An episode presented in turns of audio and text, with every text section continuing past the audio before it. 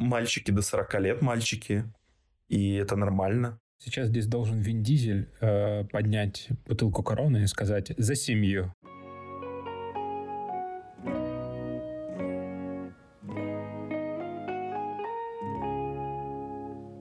Привет, это Папкаст. Место, где папа делится историями о жизни в семье и выживании с детьми. Меня зовут Раш, и у меня есть сын Лука. А меня зовут Артем, и я никогда не хотел стать отцом, но сейчас у меня аж двое детей. И, как вам уже известно, это девочки.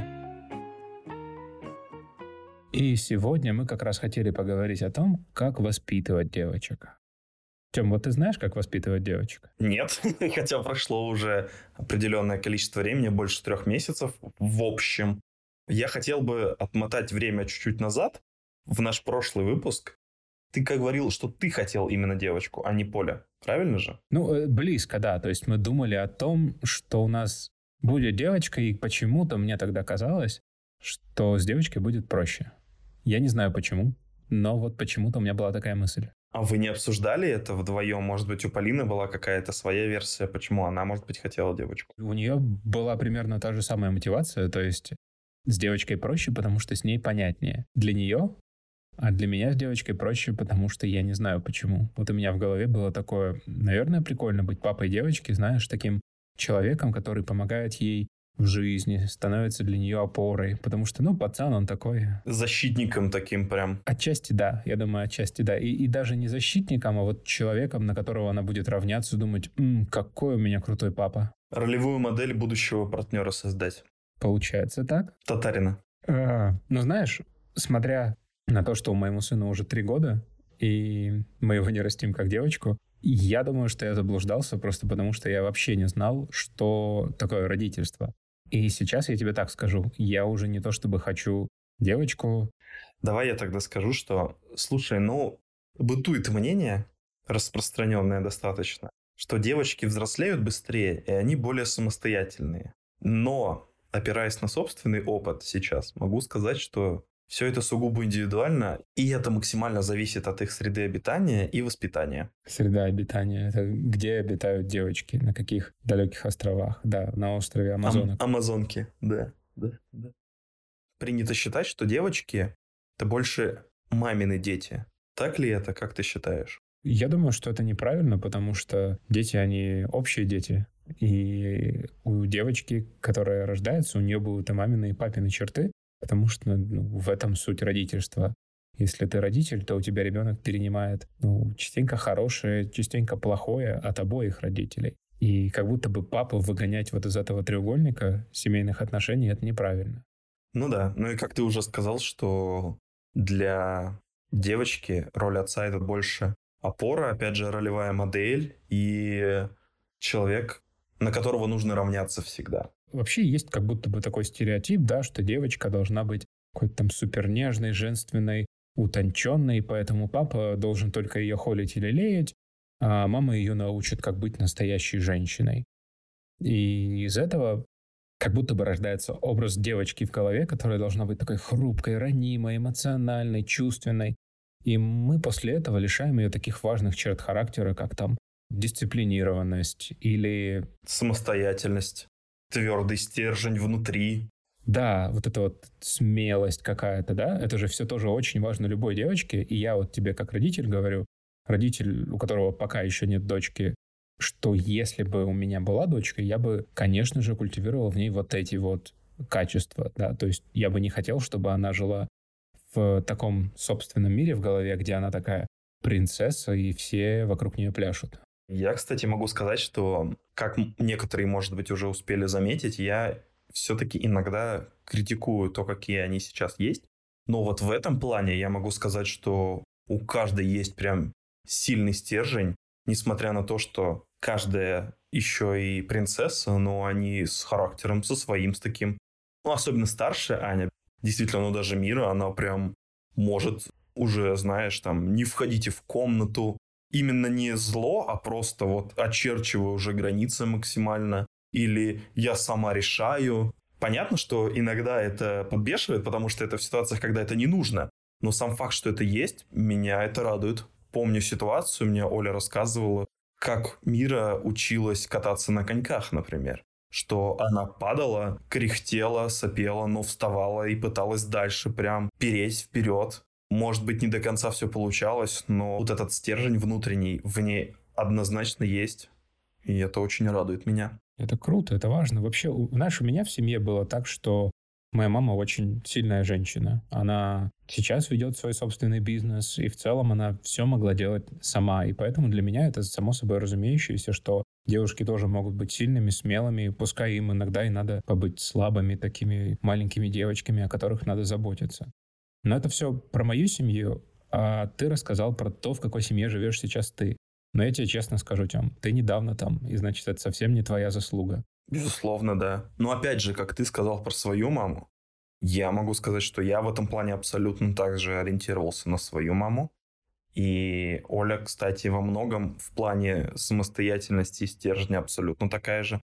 Наверняка поэтому и девочки растут такими же. Но в их жизни, в жизни девочек, большую роль играл папа, особенно у Ани, потому что они действительно, как я знаю, были очень привязаны они очень много проводили времени вместе, постоянно какие-то активности, там снимали какие-то видео, пели песни. Я даже смотрел, это было очень здорово. И дедушка играл очень большую роль. Дедушка... Какой дедушка? Это Олин папа. Угу. Развод родителей случился, когда Ане было 7 лет, Мире было 2 года. И затем в Мириной жизни мужскую роль играл больше как раз-таки дедушка. У него было достаточно свободного времени. Заодно, когда и Оле приходилось работать, он с ними проводил время. И у них очень такая хорошая связь, конечно. Но сейчас мы переехали, и они общаются достаточно мало. И он этот переезд, в принципе, не поддерживал. Да и сейчас, наверное, не очень это все поддерживает. Они очень тяжело переживают это все. Поэтому мне приходится тут подключаться с удвоенной силой. Олиной жизни папа играл огромную роль, несмотря на то, что ее родители развелись, когда ей было три, даже с учетом того, что они встречались раз в неделю, но постоянно общались, и по разговорам папа для нее играл даже большую роль, чем мама, несмотря на то, что он был по факту таким воскресным папой. Слушай, ты сейчас сказал важный момент про то, что тебе девочек надо поддерживать, когда им тяжело. Ну, потому что они сейчас далеко от обоих мужчин, которые были важными для них в их жизни, да, от своего папы и от дедушки. И вот этот вот момент как раз поддержки со стороны отца, как будто бы мама должна все это делать, да? А ты, ну, такой типа, да, все хорошо. Расскажи, как ты это делаешь, чтобы им было легче, потому что это как будто бы такая не до конца мужская, что ли, роль. Как я уже сказал даже в предыдущем выпуске, когда мы обсуждали всякие активности, я пытаюсь быть сейчас особенно более вовлеченным в какие-то активности, меньше закрываться уже от этого, пытаться с ними проводить время, ну и всей семьей, соответственно, тоже. Для меня все равно это очень сложно быть открытым для детей, потому что, как уже все знают, я никогда этого не хотел, и мне даже комфортно было всегда одному. То есть открыться для другого человека просто, для взрослого, это было не так уж просто. Не для друзей, а именно вот для партнера. А с детьми-то это вообще... Это существа, которых я никогда не хотел, и, скажем откровенно, они теоретически больше мешали бы мне. Хотя сейчас я, конечно, понимаю, что они мне помогают развиваться, то, что я уже говорил до этого. Соответственно, больше вовлеченным в их какие-то активности, поощрять их, но и в том числе прививать им какие-то навыки. Мы про это уже говорили, там приборку, уроки с Аней, какие-то базовые вещи для мира, что нужно быть самостоятельной уже, что не нужно везде дергать, просить маму. Потому что все-таки это даже не стереотип, девочки все равно действительно более самостоятельные. В каком смысле? А ты не думаешь, что это из-за того, что мы так воспитываем детей по-разному? Что девочек воспитывают вот так, мальчиков вот так, и поэтому девочки более самостоятельные, а мальчики реже плачут? Мы, конечно, будем говорить с тобой про мальчиков позже, но надо ли по-разному воспитывать девочек и мальчиков? Нужно ли как-то, не знаю, чуть более женственно относиться к девочкам, когда ты исполняешь роль отца? И нужно ли к мальчикам относиться как-то по-суровому и по-строгому? Я скажу, что если это и требуется, то буквально в каких-то штрихах. В том числе потому, что это все вот этот весь процесс воспитания шел к нам от наших там дедушек, бабушек, а в России очень такая жесткая патриархальная система, домострой во многом, который... Ну, в этом был смысл. Ну да, домострой, который к нам пришел еще там от царских имперских времен, и, соответственно, это все дальше у нас преемственность в этом плане очень серьезная в нашем обществе.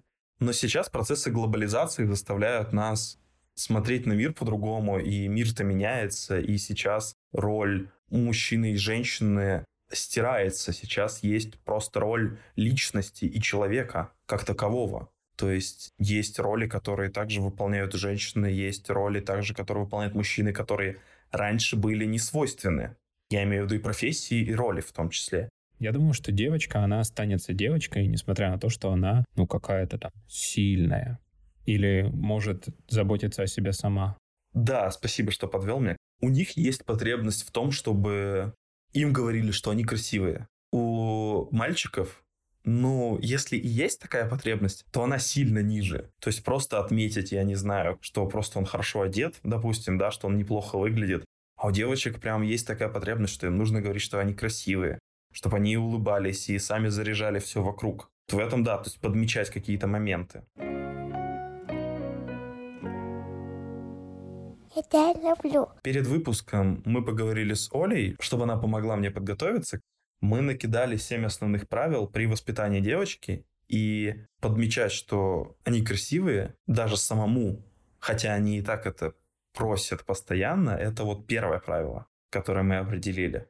Что для них это такой прям источник дополнительной энергии, в том числе и радости особенно перед выходом куда-нибудь, вот куда мы собираемся, когда вместе, либо они идут втроем куда-то. Это тратится время, знаешь, то есть действительно мы иногда собираемся с нервами, с какими-то, потому что не знаем, что надеть, это уже проявляется сейчас. Но после всех вот этих криков, вне зависимости от этого, все равно они подойдут, и каждый спросит, красиво ли я, идет ли мне вот это вот. По-моему, это прикольно, потому что Опять же, я папа мальчика, и поэтому об этом мы будем говорить позже, но даже как преподаватель я знаю, что детей нужно хвалить.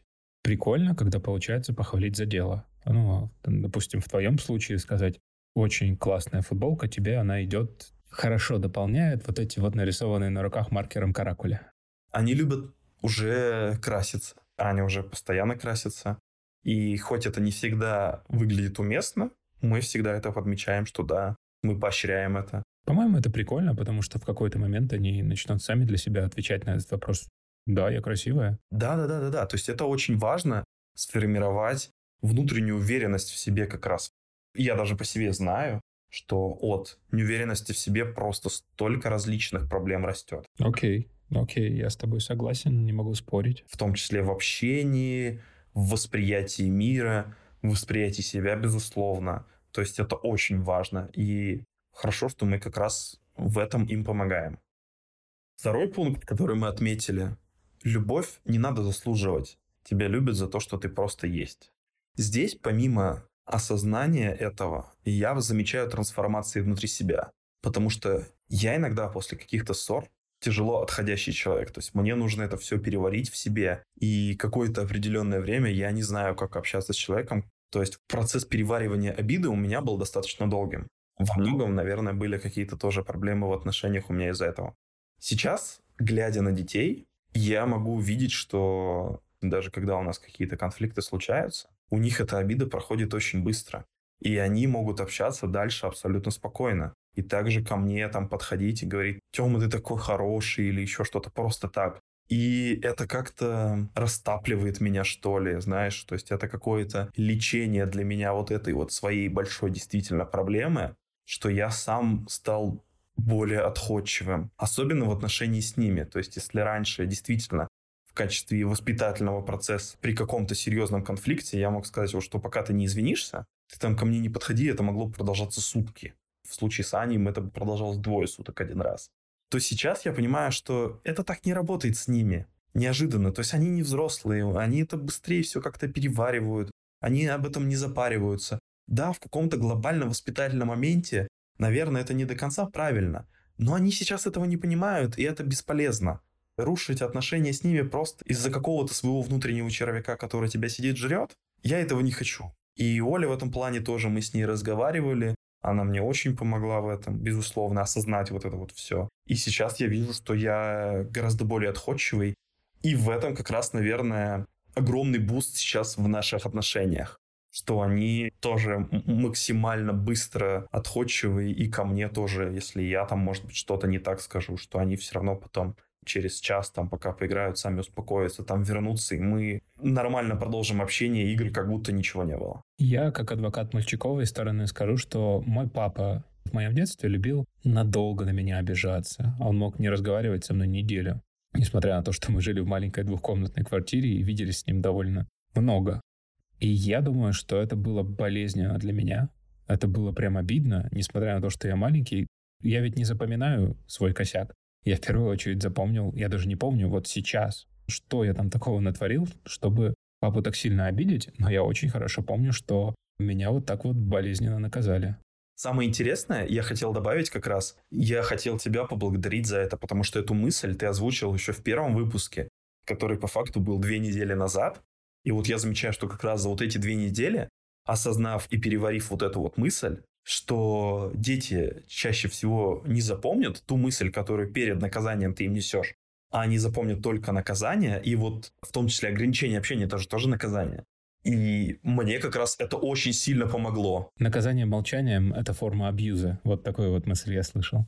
Ну, это уже более модерновое что-то. Тем не менее, было, было неприятно, и я думаю, что и детям, и мальчикам, и девочкам это в любом случае неприятно. Поэтому вот эта вот возможность быть принятым, несмотря ни на что, несмотря на то, что ты иногда ошибаешься, это важно. Безусловно, в каких-то тяжелых ситуациях мы проговариваем, пытаемся быть более спокойным. У нас сейчас вот непростой период контрольных всяких годовых работ, потому что Аня находится на домашнем обучении, и мы проходим через действительно тяжелые ситуации, но я могу сказать, по крайней мере, со своей стороны, что я веду себя даже удивительно для себя более спокойно, чем я бы ожидал. Слышать вообще все твои истории, все твои переживания. Я хотел тебе выразить большое спасибо за то, что ты мне это все в подкасте рассказываешь, потому что это и для меня тоже очень важно, что я не один такой, и что я тоже молодец, стараюсь, и что ты тоже молодец, стараешься. Ты стараешься, ты мне наоборот помогаешь, потому что, говорю, вот реальный прогресс за последние две недели у меня в этом плане очень большой. Кстати, по поводу прогресса в том числе, есть краткая история, которая произошла со мной буквально 24 мая. У Миры был день рождения, ей исполнилось 5 лет. Самое интересное, что для меня это, в принципе, первый детский день рождения такой, когда я отмечаю день рождения ребенка а тут еще двое, потому что, в принципе, это все равно для них общий праздник. И мы пошли в торговый центр на аттракционы. Удивительно, но я вытащил для себя очень интересную мысль, которая, наверное, лежит на поверхности, но пока ты это не используешь, ты не поймешь, как это работает. Надо открывать своего внутреннего ребенка, потому что как я начал кайфовать от этого? Мы отправили их на какую-то огромную там площадку с лазилками, активностями там и тому подобным. То есть закрытый загон для детей, скажем так. А ага. я пошел играть в VR. То есть там был офигенный VR с лазерными мечами, где ты под музыку рушишь блоки. Офигенно просто. Когда я сам начал кайфовать от этого, я начал кайфовать и с ними. То есть потом мы проводили какие-то активности вместе, на каких-то аттракционах мы были вместе. Просто, в принципе, этот тяжелый действительно период, к которому я готовился несколько дней, даже не несколько дней, неделю. Я за несколько дней заранее сделал всю свою работу, потому что этот день должен был быть выходным однозначно. Я выдержал, я не знаю сколько, 6 магазинов игрушек, наверное, в которых я был тоже внутри. И это тоже было в определенные моменты тяжело, пока я не нашел Лего и сам стоял там, кайфовал. И когда я наполнился вот этим вот чувством, что я тоже получаю удовольствие, я потом ходил и тоже выбирал с ними игрушки, советовал, что типа вот это вот хрень, по моему мнению.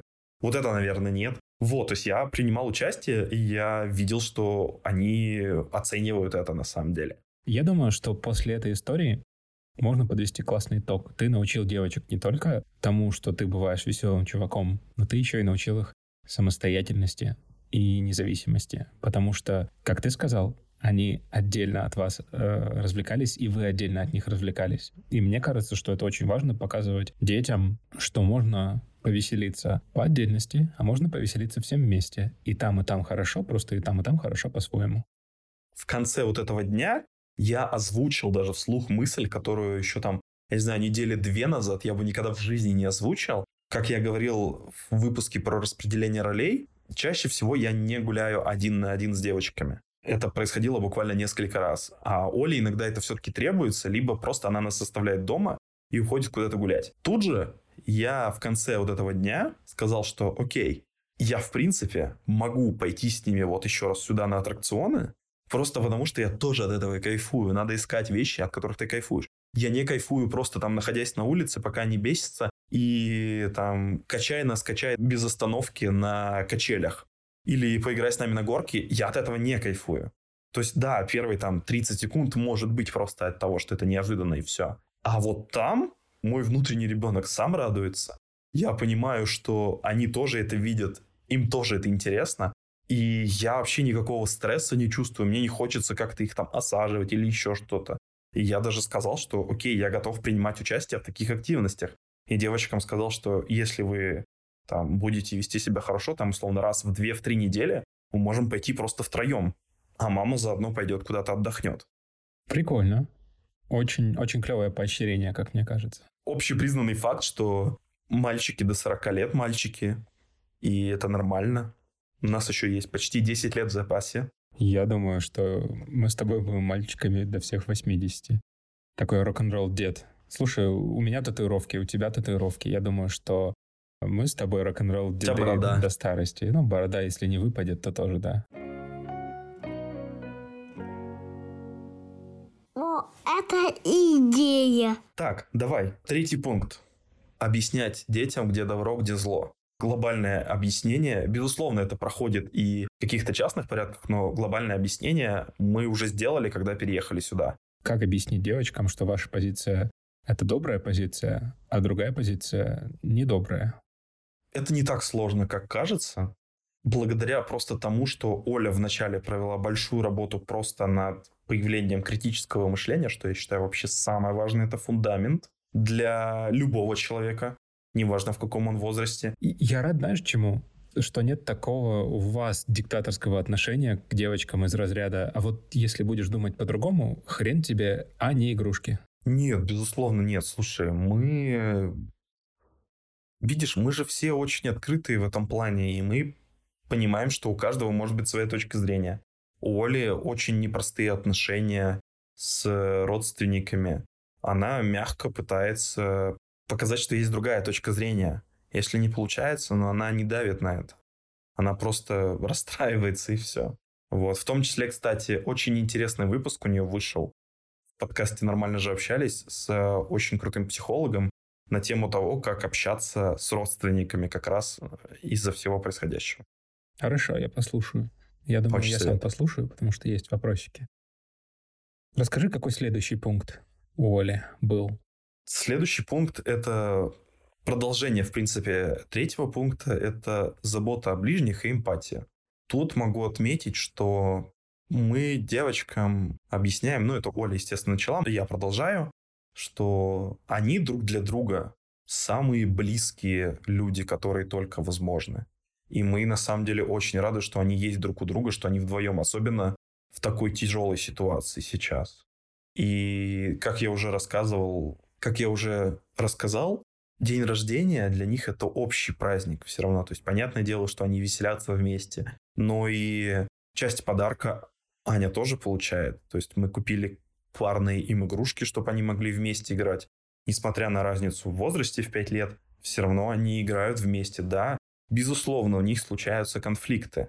Тут не без этого, просто потому что каждая уже с достаточно сильным характером. Но мы пытаемся им объяснить, что они друг для друга самые близкие люди. Это тоже важно. Знаешь, сейчас здесь должен Вин Дизель э, поднять бутылку короны и сказать «За семью, ми фамилия».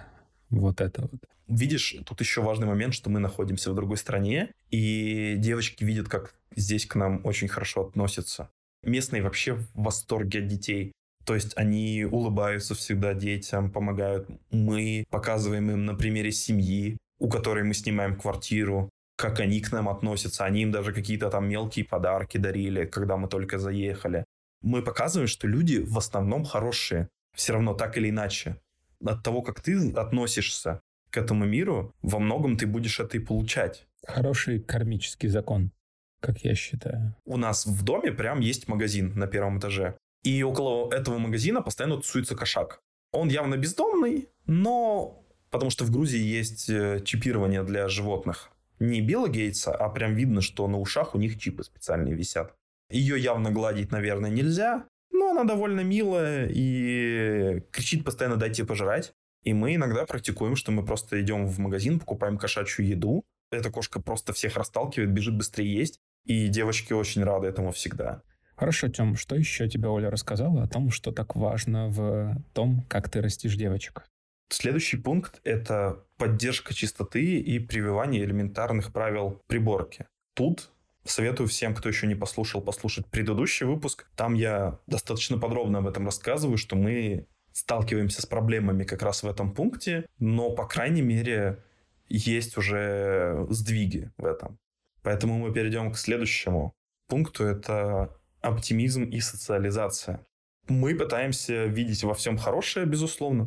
В каком смысле оптимизм? Розовые очки? Нет, мы пытаемся просто видеть хорошее даже в нашей текущей ситуации. Мы уехали из своей страны, из своего родного города, от друзей, от родственников. Изначально Оля им это преподавала не как вынужденную миграцию, а как интересное приключение. Просто для того, чтобы для начала их защитить, но и в том числе, чтобы они действительно смогли все это оценить не с точки зрения стресса, а с точки зрения изучения новой культуры, новой еды. Мы переехали в климат, который куда лучше, чем в Екатеринбурге на Урале. Здесь новые знакомства. Аня сейчас поедет в лагерь в Батуми. Мира просто здесь тоже там на детских площадках уже общается там с какими-то детьми. То есть все равно это очень интересно. Это новый опыт. И они, наверное, сейчас это не до конца поймут, но потом я считаю, что для становления личности это сыграет огромную роль. Потому что когда бы еще в таких ситуациях действительно мы бы ощутили такой опыт, и потом им, безусловно, мне кажется, станет проще. С точки зрения социализации в том числе. А это очень важно. Видишь, опять, мне нечего сказать из своего личного опыта, потому что у меня ребенок еще слишком маленький, чтобы быть прям супер социализованным. Но даже сейчас я вижу, как он играет с чуть более старшими детьми моих друзей, я вижу, как ему это интересно и как он увлечен полностью в этом. И я думаю, что в этом во многом наша заслуга, потому что мы с Полей, в принципе, да, ребенка, мы его не запихивали никогда в детский коллектив и не заставляли его общаться. Мы просто как будто бы своим примером показывали, что можно быть веселым, можно быть э, открытым для других людей. И таким образом он как бы сам подсознательно этому научился. И вот ваш пример, опять-таки, что вы переехали в другую страну и все равно продолжаете находить там новые знакомства, это для детей как будто бы такая инструкция. Ага, вот вести себя надо так, и так будет хорошо и весело. Ну и, по-моему, я насчитал шесть пунктов. Как насчет седьмого? Ага, седьмой пункт это индивидуальность и ее замечать, и поощрять в том числе. Да, потому что у тебя два ребенка, а даже не один, и получается с этим еще сложнее. То есть они должны чувствовать себя не только частью семьи, но еще и частью себя самого. Да, безусловно, видишь, тут у каждой свои интересы, у кого-то это поделки, пристрастие виде, в том числе тоже, так как мы готовим на каждый прием пищи отдельно, иногда приходится отдельно готовить на каждого. Просто потому, что у каждого есть разные вкусовые привычки, и мы говорим, что это нормально. Момент у Миры. Она пытается копировать Аню. Аню это бесит на самом деле иногда.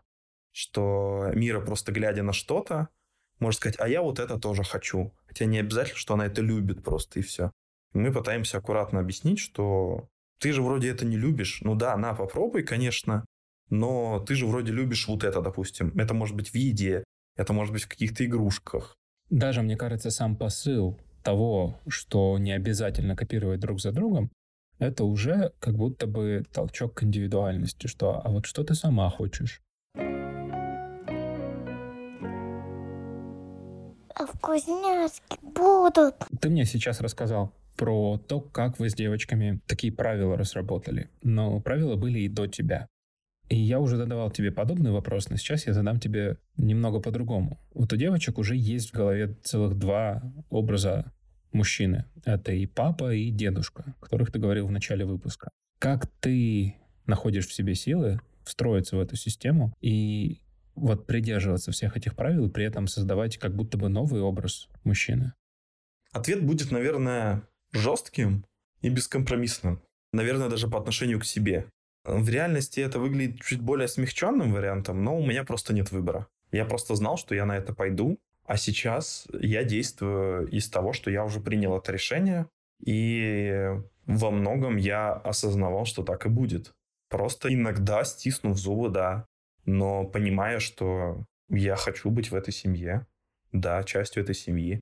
А для них образ — это образ друга такого хорошего старшего товарища, скажем так. То есть больше действительно друга, но который обладает авторитетом наравне с мамой на самом деле. То есть, как я уже и говорил, хорошо, что они осознают, что мои правила действуют наравне с мамиными. И я не отчим, я просто Артем. Это важно отметить. Окей, okay, step that. А расскажи, пожалуйста, все-таки с стороны преподавателя. Как у тебя разделение отношения к мальчикам и к девочкам? Я не думаю, что оно ярко выраженное. Если оно какое-то и есть, то оно скорее подсознательное. Я не выделяю отдельно мальчиков и отдельно девочек, потому что дети бывают способные и мальчики, бывают способные и девочки. Как-то так получилось, что в моем предмете, а именно в английском языке, девочек количественно больше. Ну, это факт, и если вы посмотрите на любой иньяс в университете, вы увидите, что там группы в 40 девочек сидят грустно или наоборот очень радостно и довольно три мальчика. Поэтому я не выделяю. Я знаю, что и те, и другие бывают способны иногда по-своему. Девочки, возможно, чуть более старательные, а мальчики чуть более смелые и креативные. Но бывают и мальчики, которые очень много ноют, а бывают и девочки, которые неаккуратно пишут, например. Угу. Ну, то есть это сугубо вопрос личности просто и все, то есть нет такого разделения. По крайней мере, у меня в моей педагогической практике не было ни разу учебника, в котором говорили, что к девочкам надо относиться как-то по-другому. Хорошо. Это здорово, на самом деле, я считаю. Слушайте, у нас получился хороший выпуск про девочек, и мы почти не говорили про сыновей. И я думаю, что раз мы говорили про то, что девочки бывают смелыми, храбрыми, и бывают и чувственными, и эмоциональными, мы с тобой в следующий раз поговорим про мальчиков, которые как раз-таки бывают иногда такими красивыми, а иногда такими эмпатичными, и вот про это я тебе предлагаю пообщаться в следующий раз. Отлично. И я буду задавать тебе уже вопросы как раз, поэтому подготовься, пожалуйста. Хорошо, я буду готовиться к твоим вопросам, не буду спать день и ночь. Но вы, наши уважаемые слушатели, можете подготовиться к этому выпуску, подписавшись на нас на всех платформах, где вы нас слушаете, будь то Apple Podcast, Яндекс.Музыка, Castbox, ну или вообще везде, где слушаете подкасты. Наши выпуски выходят каждую неделю, в четверг. А с вами был подкаст. Всем пока. Пока.